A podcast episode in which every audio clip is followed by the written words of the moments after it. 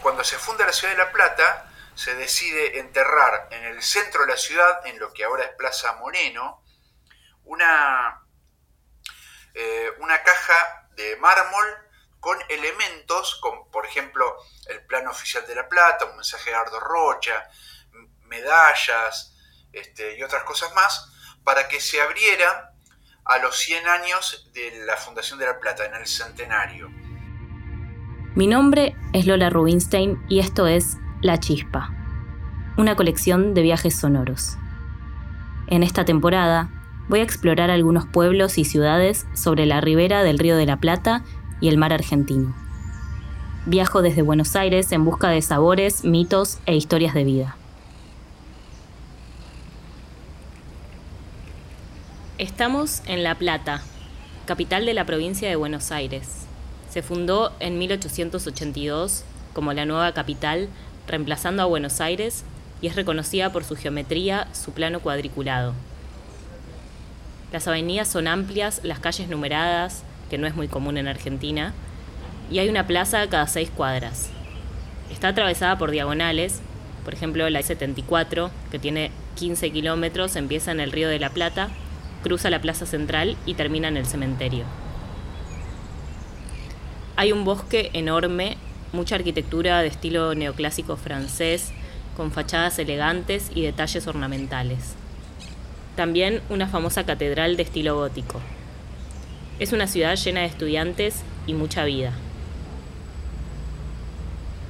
En el recorrido de hoy tendremos una parada gastronómica y una conversación sobre los misterios, las raíces masónicas de esta ciudad que me intrigan muchísimo. Mi primer parada es Chaucha y Palito, un restaurante de autor que propone un menú de 12 pasos. La mayoría de los productos son locales y es mucho el trabajo que hacen con productores de la zona para desarrollarlos. En las ciudades que visité en el recorrido de este podcast, como Balcarce y Mar del Plata, hay muchos productores que son parte de esta movida. Me esperan Fernando, Mirko y Claudio Garbarino, dueños y fundadores del lugar. Me van a recibir en plena preparación para esta noche. Entramos. Acá en La Plata hay un cinturón verde bastante grande, bastante importante. Hace un par de años empezó a hacerse un poco más cuidado, como la gente empieza la demanda un poco más de, de los, de los productos orgánicos y agroecológicos y demás.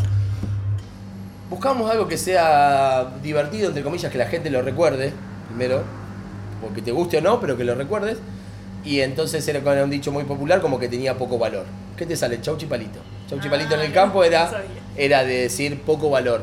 ¿Por qué? Porque chauchas abundaban y los palitos son los de la yerba que flotaban y los ponían a secar de vuelta al sol. Entonces de ahí sale el nombre de chauchi palito y nosotros lo, lo relacionamos con las chauchas de vainilla y con los palos de amasar en nuestra imagen. Eh, y ahí armamos chaucha con el mismo espíritu de fomentar un poco el consumo del producto local. Con los productores tenemos un vínculo, creo que, no sé, te diría que hay muy pocos restaurantes que hoy tienen el vínculo que tenemos, sin ir más lejos.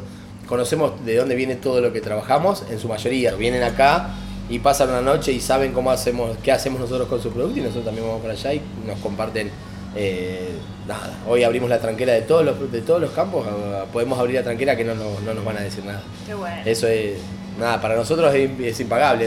Tenemos nuestro bar, una ginería con comida callejera también, acá ahí a media cuadra donde estaba antes. ¿Cómo se llama? Calle Ginebra. Calle Ginebra. Eso es otro concepto donde es comida callejera y gin tonic. Y fomentamos ahí el consumo de gin nacional, que también hay etiquetas por todos lados y es una bebida súper noble para nosotros como sí. cocineros porque tiene como base el enebro y después tiene solo botánicos o condimentos, si querés llamarlo de alguna manera. Entonces, para nosotros jugar con eso era estaba bueno. Y, por ejemplo, el menú de, de, esta, de este mes, ¿cuál es? Eh, tenemos de entrada hay una. Siempre, casi siempre metemos una sopa. Nuestro menú arranca con una mesbulla y un aperitivo. La mesbulla es una empanada de ricota orgánica de las chicas de Bransen, con vegetales orgánicos cortados en cubitos y sale con un tomate rallado apenas con sal y pimienta. Eso es en lo que llega en una, una mini empanadita con eso. Después tenemos una sopa de cebolla e hinojos asados. una crema ácida con queso crema, kimchi, caldo de verdura. Ponemos las remolachas y hacemos un crocante de quinoa, quinoa roja, blanca, la cocinamos en el caldo y la tiramos en una silpat y hacemos un crocante para eso y la servimos con una ensaladita de hojas o de misuna o de mostaza. Después tenemos un, como si fuese un wrap, un taco de harina de maíz blanco, este, que va con unas melenas de león que están salteadas en un aceite de especias eh, y uno, un yogur de miso este, y yogur casero. Eh, tenemos una producción bastante buena de espárragos. Nosotros, yo me meto siempre en, la- decir nosotros porque son los chicos de, de Vuelta a la Tierra o de Santa Rosa. Pero generan una buena calidad de espárragos. Hasta hace unos años los traíamos orgánicos de Córdoba. Ahora los, los tenemos acá. Hacemos. eh, solo los blanqueamos y los, los cortamos y después los salteamos con aceite de oliva. Los ponemos sobre una crema, fundimos, hacemos como una fundida de queso campeche y después le hacemos unas yemas deshidratadas, yemas también de gallinas sueltas. Lo que hacemos es ponerle, hacer como un gravlax, sal, azúcar y dejarlas dos días y medio. Una vez que pasan dos días y medio, se ponen rígidas, se deshidratan. Eso las dejamos secar en la heladera sin la sal y sin el azúcar durante dos o tres días y lo rallamos. Le ponemos eso como si fuera una sal, como si fuera un, un condimento más. Y lo terminamos con una ceniza de puerros el plato, para que le dé un poquito de amargo. Tenemos más del 70%, 70 y pico por ciento de producción de lo que se consume de alcaucil en Argentina. Es de acá de La Plata la mayoría, hay un montón de, plantas, ni lo ves porque parece un cardo, pero están ahí. Eh, hacemos solo blanqueados las flores, usamos un híbrido. En est- este menú es uno violeta. El menú que viene ya viene un otro híbrido que es blanco, que es mucho más firme, más rico y más eh, rendidor. Después tenemos caperetti de gírgolas, consomé, espuma de pecorino. Lo que hacemos es una masa de pasta casera que la hacemos con semolín, de molino de acá de La Plata, que se llama Campodónico. Tenemos muy buena relación con ellos. Eh, hacemos un relleno de gírgolas con puerro. Eh, gírgolas que la conseguimos con el chico productor de acá de La Plata, que se llama Hongos Cosmos. Eh, va con un consomé de boletus, de hongos de pino por abajo, y una espuma de queso pecorino que trabajo con los chicos de Albalana, que hacen queso de oveja. Es un queso de pasta dura o semidura. No, es Ah, dura, dura, es un que queso estacionado, que ellos lo trabajan con seis meses, es un pecorino de medalla y si no, un gran reserva. Son, más lejos, que es uno de los mejores pecorinos para mí que hay. No, yo no soy el muy sabiondo, pero lo- han ido a concursos y han y trabajado con gente que le has dicho que tiene un pecorino de. Antes era re difícil conseguir buenos quesos. Sí, Por eso te digo, todo lo va, todo lo van haciendo y van haciendo con dedicación. O sea, las chicas de la Bascay no es que dicen eh, salgamos a hacer queso, hoy se involucran con todos, tienen relación con un montón de cocineros que le dicen vamos a hacer un cuartirolo y trabajan juntos haciendo un cuartirolo. Viene- es un- bastante placentero. Hoy vos servir un producto, eh, nada, te da un montón más de placer ir llevárselo a la gente y contarle lo que haces, porque lo conoces de punta a punta. Claro. Bueno, la pesca. La pesca de Mar del Plata, esta semana entró Corvina Negra, la semana pasada entró Chernia, pero nosotros hasta que no llega al puerto y se baja el cajón y el camionero ya me dice, hay anchoa de banco, ahí está, y el otro no lo no, no vamos a saber. Por eso es raro que nombremos. Hemos nombrado por ahí un lenguado negro que sabemos que va a entrar y demás, pero si no, no lo, no lo nombramos. A mí me sirve que mi camarero vaya a la huerta y sepa de lo que, de lo que hablamos. sí, porque sí, sí, sí. todo eso te va a dar un montón de herramientas para vos charlar con la gente. Después siempre le hacemos un prepostre a la gente, en este caso empezaron las frutillas de acá de, de la zona, los chicos de Santa Rosa. Hacemos un soufflé helado de frutilla. Y si arranca, ah, bueno, dale, y si arrancamos con un postre. Sí, que hacemos eh, como si fuese, digamos, la tapa del alfajor malplatense, que es almendra y cacao. Lo único que hacemos el agregado de almendra en harina de almendras. Eh, por abajo tiene una salsa inglesa de limón y tenemos unas frambuesas con los chicos de Santa Rosa, que son productores de frambuesas. Ellos tienen frambuesa orgánica, tienen bastante variedad de frambuesas. Mira vos, yo pensaba que las frambuesas necesitaban mucho frío. No, No. tienen productores de frambuesa y son sumamente verdes y Sí, amarillas. y- son amarillas y rojas. Y el otro postre, eh, hay una fábrica de helados que está hace tres años haciéndolo, donde tiene la mejor fábrica de medias lunas que hay acá en la ciudad. Le pusimos un helado de coliflor y chocolate blanco. Y lo vamos a presentar con un bizcocho de batata violeta, que es como si fuera un brownie húmedo de batata violeta y limón, y una salsa solo de mandarina. La fábrica se llama La Mantequería. Tienen varias sucursales en la ciudad. Los chicos me traen un poco de helado de coliflor para degustar. Gracias. No, por favor. Tiene un sabor a coliflor Nosotros increíble. hacemos la base de coliflor y ellos la arman toda, usan un chocolate súper prestigioso y demás. Eh, y nosotros le mandamos sí la leche de coliflor hecha, o sea, una crema de coliflor hecha por nosotros con la leche de la Bascay, coliflor orgánico de los chicos, le mandamos esa base. Bueno, Así que nada, ese es, eso es chaucha, eso es... Eso es el menú de este mes. Buenísimo. Bueno, unas ganas de venir, voy a venir. Sí, obvio. Mientras hablábamos, Fer y Claudio preparan los ingredientes para el menú de la noche en una coreografía estudiada, sutil y un poco ruidosa. Tocar, oler y probar estos ingredientes fue una manera única de conectarme con el corredor agrícola que rodea la ciudad de La Plata y de saborear el talento y la creatividad que alimentan este proyecto. Cuentan las leyendas que acá te podés chocar con lo sobrenatural en cualquier rincón. Se habla del árbol santo, un eucaliptos del bosque de la ciudad donde se suicidó un teniente a principios del siglo XX y se cree que su alma llora entre sus hojas. Me fascina la historia de la momia de Tolosa. La ciudad de Tolosa, pegada a La Plata, tenía su propio cementerio. Cuando se construye La Plata, deciden trasladar los fallecidos al cementerio de la nueva ciudad, que se construyó en 1887. En el proceso, muchas tumbas quedaron sin lápidas, sin manera de identificarlas. Corre la historia de que un cuidador del cementerio descubrió una noche que uno de los cadáveres que se había quedado sin lápida estaba prácticamente intacto, incorrupto, y que brillaba a la noche. Eso llamó mucho la atención y se empezó a hablar de la momia de Tolosa. La gente venía desde otras ciudades a verla. Eventualmente descubrieron que era el cuerpo del poeta y periodista uruguayo Matías Betty. En el cementerio de La Plata, cerca de la entrada, está su tumba con el busto que invoca un poco a cuentos de Edgar Allan Poe.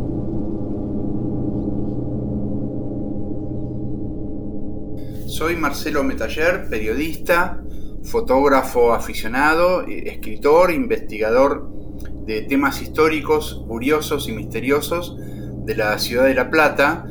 Me interesa mucho todo lo relacionado con la masonería, con los mitos y leyendas, con cosas extrañas que han sucedido en La Plata relacionadas con la ufología, con la aparición de seres, con fantasmas, con fenómenos paranormales.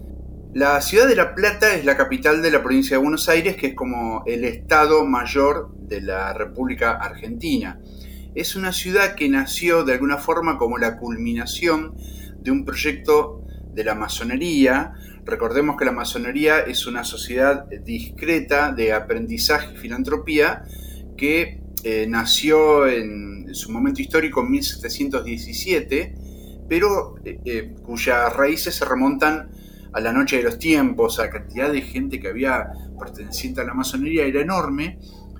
La masonería eh, se reúne, los masones se reúnen en logias y ahora debe haber entre 12 y 19 actuando. La mayoría de, las, de los profesionales que intervinieron en la fundación de La Plata, en el trazado y en la construcción de los primeros edificios eran masones. Entonces, eh, se ve clarito en el plano de La Plata el símbolo fundamental de la masonería, que es, que es la escuadra y el compás. Esta escuadra y el compás se ven en muchos lugares donde uno los ve ya sabe que hay masonería ahí, porque son, son símbolos que vienen de, la época de, que, de cuando los masones eran, arqui- bueno, lo que ahora diríamos arquitectos, en realidad constructores. Son elementos para construir, para levantar paredes, básicamente, ¿no? La, escuadra para que la, la- la pared este, se levante derecha y el compás para dibujar en los planos. Eh, para la masonería son símbolos de la rectitud y de la igualdad. La ciudad de La Plata entonces se termina fundando un 19 de noviembre de 1882. La cuestión es que ese mismo día empieza la primera leyenda de La Plata. No se había secado todavía el cemento de la piedra fundamental que, se puso en el centro de la ciudad de La Plata, eh, que ya empezó un mito.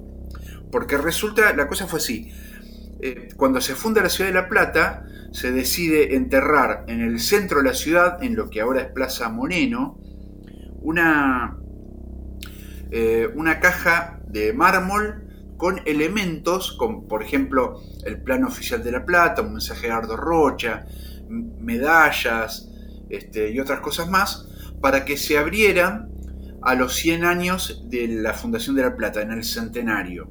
Parece que mucha gente se enojó porque faltó comida, hubo muchísima más gente de lo que se pensaba en la fundación, estuvo horrible, hizo mucho calor, este, el asado que habían preparado se pudrió, bueno, un lío bárbaro. No, por supuesto, darle asado podrido. Y encima había poca agua. Bueno, un lío bárbaro. Cuenta la leyenda que fueron hasta el pueblo de Tolosa, que como recién contaba, eh, estaba pegado a la ciudad de La Plata, porque en realidad está como superpuesto. Ahí fueron a buscar a una bruja india, una machi, que, vivía en esa zona, conocida por hacer maldiciones y maleficios. La llevaron hasta la, la piedra fundamental, que todavía estaba blanda, el cemento no se había secado abrieron eh, esa, esa caja, abrieron todo lo que había adentro, se robaron medallas, que había muchas medallas de logias masónicas incluso, se robaron el plan original, se robaron el acta de fundación este, y otras cosas más. Eh, además había botellas de vino que habían dejado para abrirse en 1982. Bueno, se tomaron un par de botellas de vino, etc. Todo esto cuenta la historia, ¿no? La leyenda. Y después, llevados por la bruja, hicieron una especie de ritual de maldición de la ciudad de La Plata que consistía en eh, marchar en el sentido opuesto al giro de las agujas del reloj alrededor de, esta excavación de la piedra fundamental y ahí eh, decir unas palabras que tenían que ver con eh, algo así como que maldita la ciudad, malditos sus descendientes y malditos todos los que la habiten y maldito el que sea el que se siente aquí para gobernar la provincia, etcétera. Bueno, la cuestión es que esta maldición llega hasta nuestros días, cuando ya pasaron y casi 140 años de la fundación de La Plata. Eh, en realidad se cumplen este año los 140 años. Bueno, ¿y por qué digo que llega hasta nuestros días? Porque ningún gobernador de la provincia de Buenos Aires llegó jamás a la presidencia de la nación, empezando por Dardo Rocha, que era el, el fundador de La Plata y que, como dije recién, la veía como un trampolín para llegar al sillón de Rivadavia, bueno, no pudo. Y después ningún otro gobernador jamás llegó y se han postulado casi todos. El único gobernador que llegó a presidente no fue a través del voto popular, que fue Eduardo Dualde, que recordemos que fue el quinto presidente de esa sucesión infortunada que empezó en diciembre de 2001 y termina en los primeros días de 2002.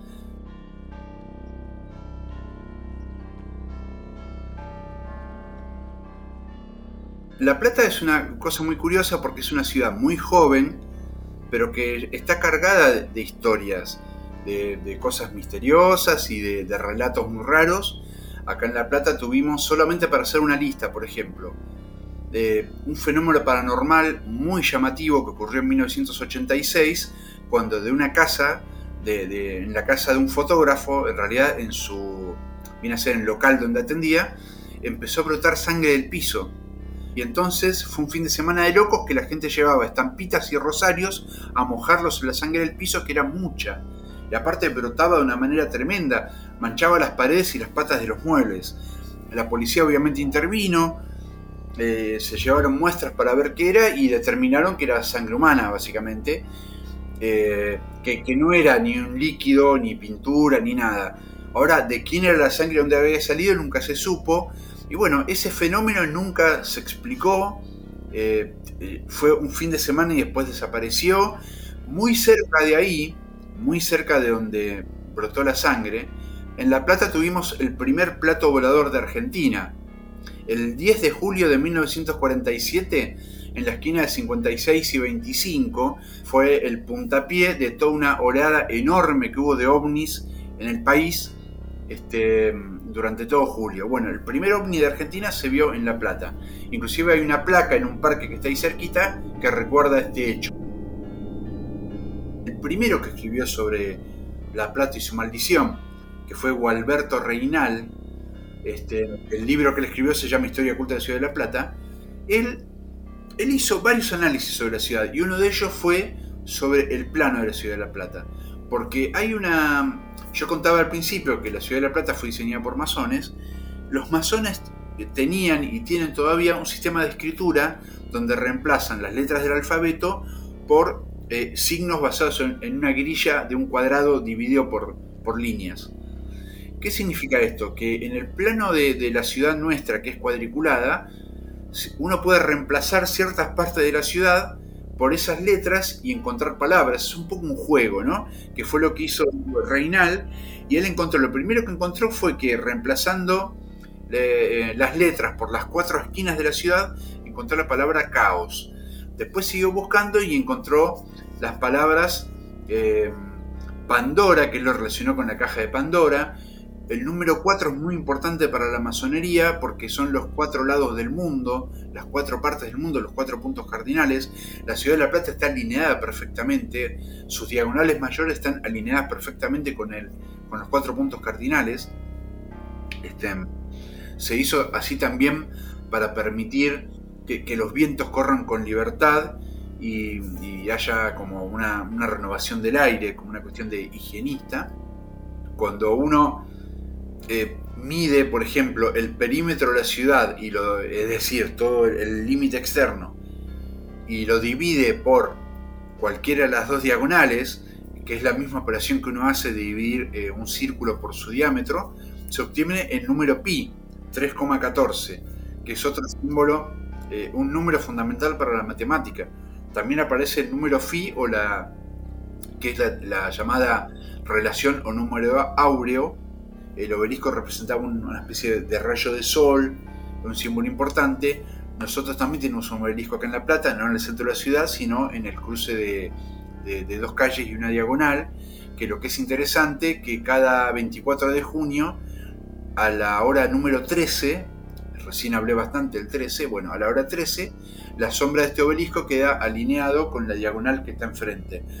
Entonces, es un fenómeno interesante. Todos los días queda alineado, pero el 24 de junio, que es el día del solsticio de invierno, eh, y es como una fecha fundamental para la masonería, es como para ellos es como el comienzo del año, el 24 de junio. Entonces, ese día, este obelisco, regalado por masones, para los ingenieros masones que fundaron La Plata, bueno, su sombra queda alineado con con la calle que está enfrente, que es Diagonal 80, produciendo un fenómeno que año tras año eh, mucha gente va a tomarle fotos a la sombra del obelisco y yo eh, la sombra queda sobre la plaza que está enfrente y yo siempre soñé con excavar en, en ese punto a las 13 horas para si quizás no habría enterrado algo. Antes de tomarme el bondi a Buenos Aires, paso por ese cruce que mencionó Marcelo. No es 24 de junio ni son la una de la tarde. Pero acá estoy, parada en la sombra del obelisco, mientras cae el atardecer sobre La Plata. Visitar esta ciudad es entrar en un espacio urbano cargado de símbolos y rastros de leyendas que a primera vista no es posible descifrar o entender del todo.